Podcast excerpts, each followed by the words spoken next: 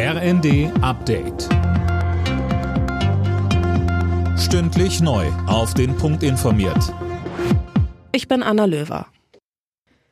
Der Bundestag hat dafür gestimmt, dass Kohlekraftwerke befristet wieder hochgefahren werden können, wenn eine sogenannte Mangellage droht, wie zum Beispiel weiter sinkende Gaslieferungen. Außerdem wurde ein umfangreiches Gesetzespaket zu erneuerbaren Energien verabschiedet. Unter anderem sollen die Bundesländer verpflichtet werden, zwei Prozent ihrer Fläche für Windräder zur Verfügung zu stellen. SPD-Fraktionsvize Matthias Miersch sagte. Das erste Mal kriegen wir einen verbindlichen Mechanismus zum Ausbau Wind an Land zwischen Bund und Bundesländern. Es wird nicht mehr möglich sein, dass sich einzelne Bundesländer wegducken und an dieser großen Herausforderung nicht beteiligt sind.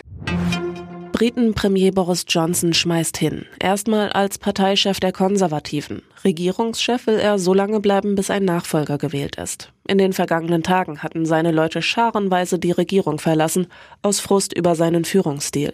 Johnson sagte vor dem Regierungssitz in London. Zur neuen Führung sage ich, wer immer er oder sie auch sein mag, ich unterstütze sie so gut ich kann. Und zu euch, der britischen Bevölkerung, ich weiß, es gibt viele, die erleichtert sind, viele werden aber auch enttäuscht sein. Und ich möchte, dass ihr wisst, wie traurig ich bin, den besten Beruf auf der Welt aufzugeben.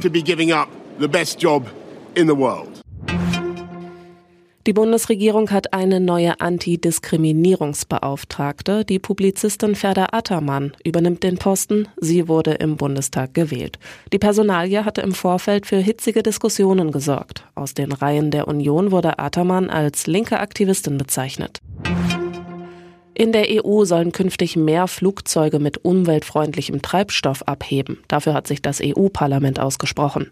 Bis 2040 soll der Anteil von nachhaltigem Kraftstoff auf europäischen Flughäfen bei 37 Prozent liegen, zehn Jahre später dann bei 85 Prozent. Alle Nachrichten auf rnd.de